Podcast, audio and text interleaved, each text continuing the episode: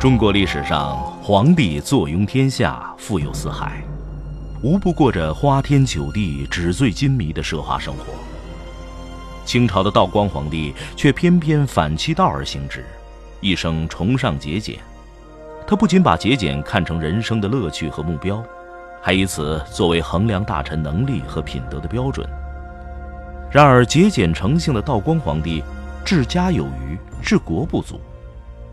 大清王朝非但没能强盛起来，反而急剧衰落。二零一零年是道光皇帝逝世一百六十周年，让我们重新走进这位抠门皇帝，了解他的节俭故事。道光元年，也就是公元一八二一年，道光皇帝即位之初就发表了一篇题为《欲治声色获利欲》的节俭宣言书。表达其崇尚节俭的理想和倡导节俭的目标，颁布全国。其中引用古人的话说：“百姓不足，君孰欲足？”意思是说，百姓不足，我这个皇帝能富吗？怎样才能使百姓富起来呢？他说：“我给你们省。”生活中，道光皇帝带头节俭，他使用的只是普通的毛笔砚台，每餐不过四样菜肴。除了龙袍以外，衣服穿破了就打上补丁再穿。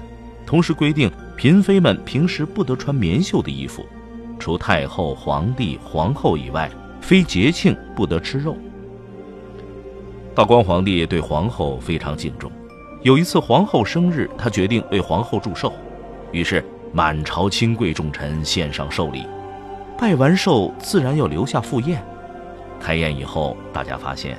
每个人的面前只有一碗打卤面。后来听说，为了这次寿宴，道光皇帝特批御膳房宰了两头猪。皇后很高兴，因为道光皇帝曾经明确的规定，皇帝生日的万寿节、皇后生日的千秋节，还有除夕、元旦、上元、冬至等庆贺礼仪宴席都要停止举行。这一次，算是破例了。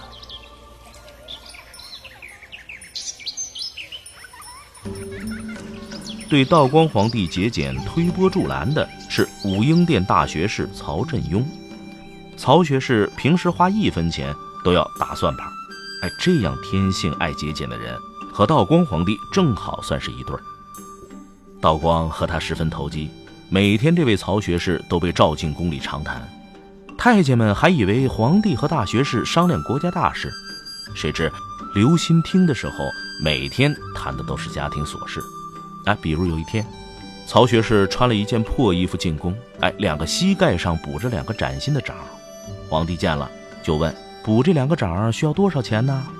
曹学士马上奏对：启禀皇上，需三千银子。皇上听了十分诧异：哎，不对呀，朕照样打两个掌，怎么内务府就要报销五两银子呢？呃，曹学士马上就说。皇上打的掌比臣的要考究，所以价格自然就贵了。道光皇帝叹了口气，从此逼着宫里的皇后、妃嫔都学着做针线。皇帝身上衣服有破绽的地方，都交给后妃们修补。内务府连一分钱也不得沾光。对道光皇帝的节俭举动，大臣们极为奉迎。朝中最为刁滑的就是首席军机大臣。穆彰阿，他在节俭方面极力奉迎道光皇帝，却在外面做出了许多贪赃枉法、穷奢极欲的事情。哎，有一回，皇太后过生日，道光皇帝怕多花钱，就下旨说：“天子以天下养，只需国泰民安，便足以尽颐养之道。”皇太后节俭垂教，若于万寿大典过世铺张，反非所以顺慈圣之意。万寿之期，只需大小臣子入宫行礼，便足以表孝敬之心，勿得过世奢靡，有违祖宗处奢崇俭之遗训。钦此。圣旨一下，大臣们对皇上省钱的这个意思，个个是心领神会。哎，就由穆彰阿领头和皇上说明，不用花皇上的一分钱，所有万圣节的一切花销都由臣民孝敬。哎，皇上一听自然高兴了，下谕旨立了一个皇太后万寿大典筹备处，委托穆彰阿操办。这穆相国背地里借着承办万寿的名义，到各省大小衙门勒索孝敬。小官员们拼拼凑凑，哎，那得从一百两开始交起，总督部臣那就得交到三五十万两为止。这场万寿，穆彰阿足足得了一千万两银子的好处。哼，可是道光皇帝哪里知道这些？这时候北京城里旧货铺子把库存的破衣烂衫都卖个好价钱，这旧衣服啊，比新衣服卖的还贵。有些京官买不起，就只好自己把它做旧。把新袍子弄脏弄破，然后哎，再加上补丁。道光皇帝眼见满朝文武都穿这个旧衣破袍，认为自己勤俭节约的理念已经深入人心，于是节俭的就更加起劲儿了。在道光皇帝的影响下，表面看起来官场风气有所转变，其实这只不过是作秀罢了。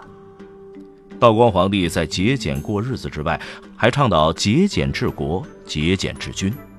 他不但平时俭以律己、俭以律臣，就是赏赐有功之臣吃顿饭，哎，也节俭到家了。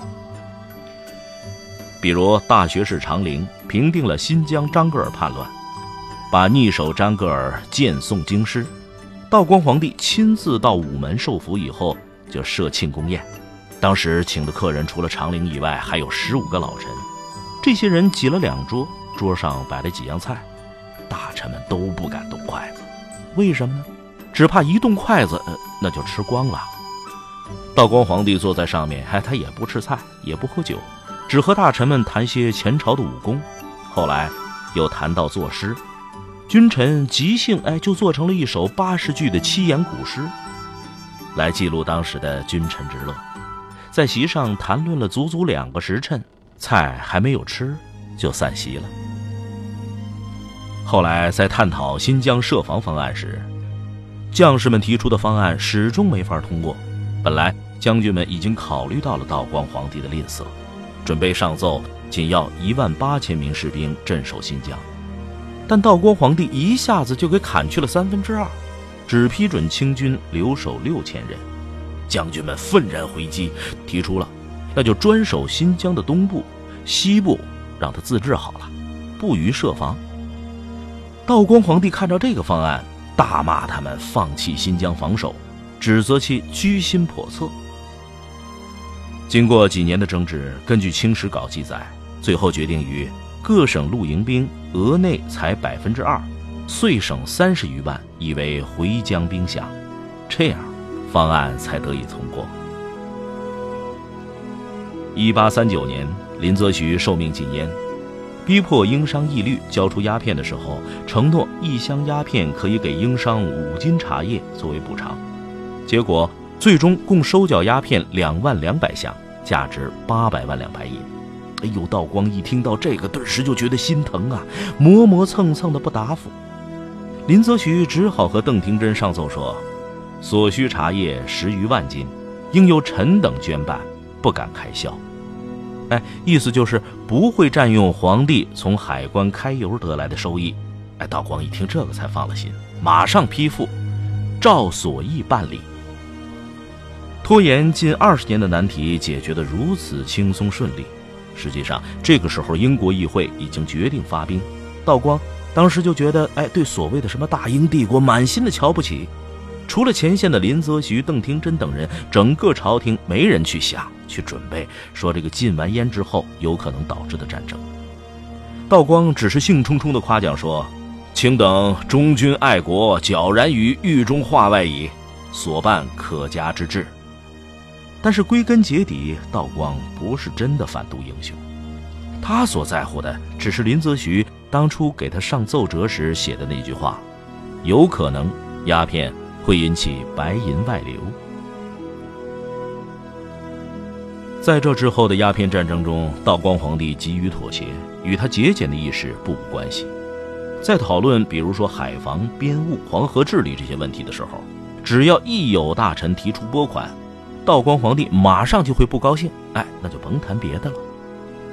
尽管道光皇帝为大清王朝节省了一些经费，却无助于经济危机的解决，财政状况也未见彻底好转，反而每况愈下，以至于有的大臣发出了这样的质问：为什么乾隆朝挥金如土而国库充裕，如今日日节俭却民生困苦？作为一国之君，不去大刀阔斧的开源兴利，而在小事小节上锱铢必较。甚至节俭治国、裁撤军费、减少兵员，这样怎么可能节俭出一个大清盛世呢？正如历史学家蔡东藩评价道光皇帝：“图其其末，未揣其本，省衣俭善之为，治家有余，治国不足。”